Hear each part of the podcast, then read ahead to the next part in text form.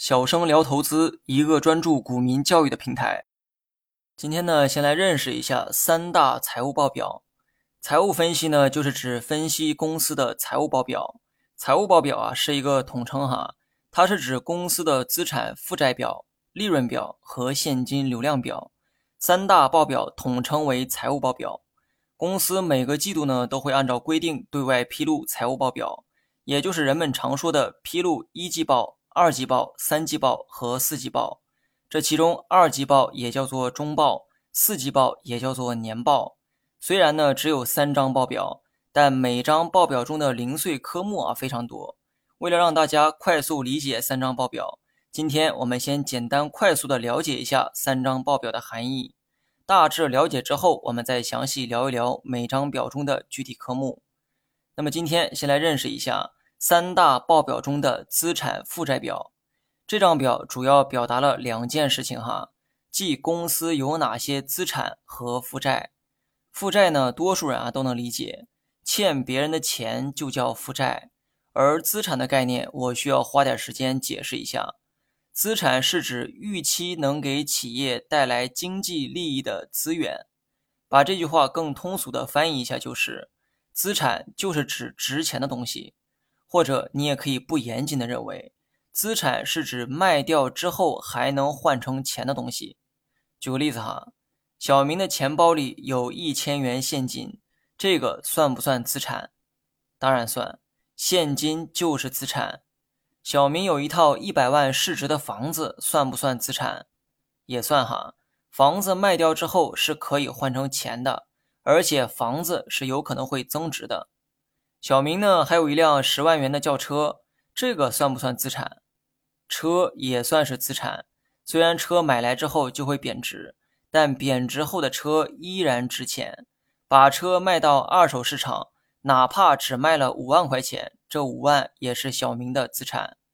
那电视、冰箱这些东西算不算资产呢？答案是算资产。虽然说不太值钱，但就算当做废铁去卖，依然能换成钱。这部分钱自然也是资产。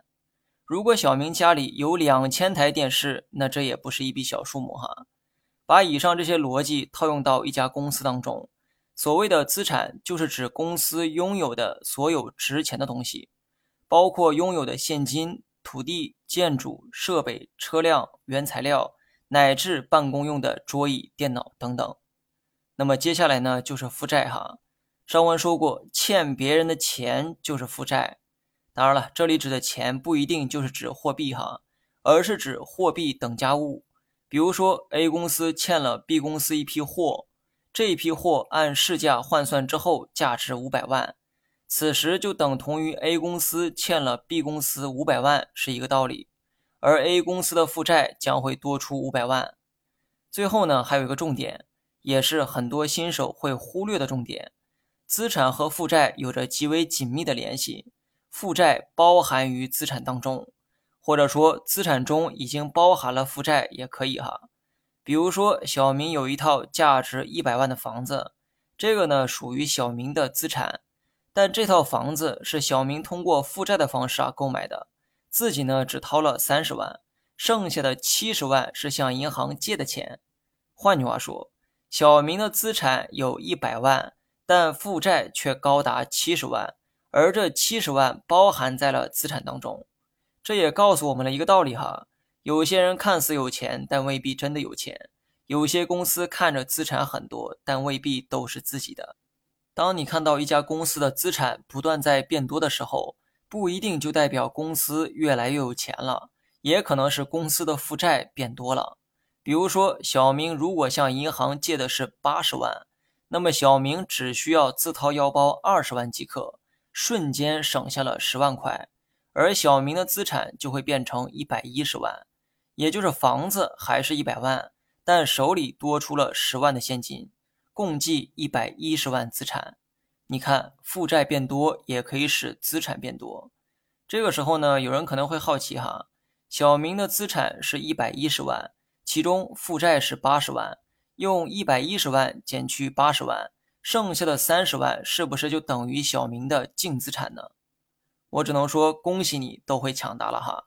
以上是关于资产负债表的大致含义。下期我们继续讲解利润表和现金流量表。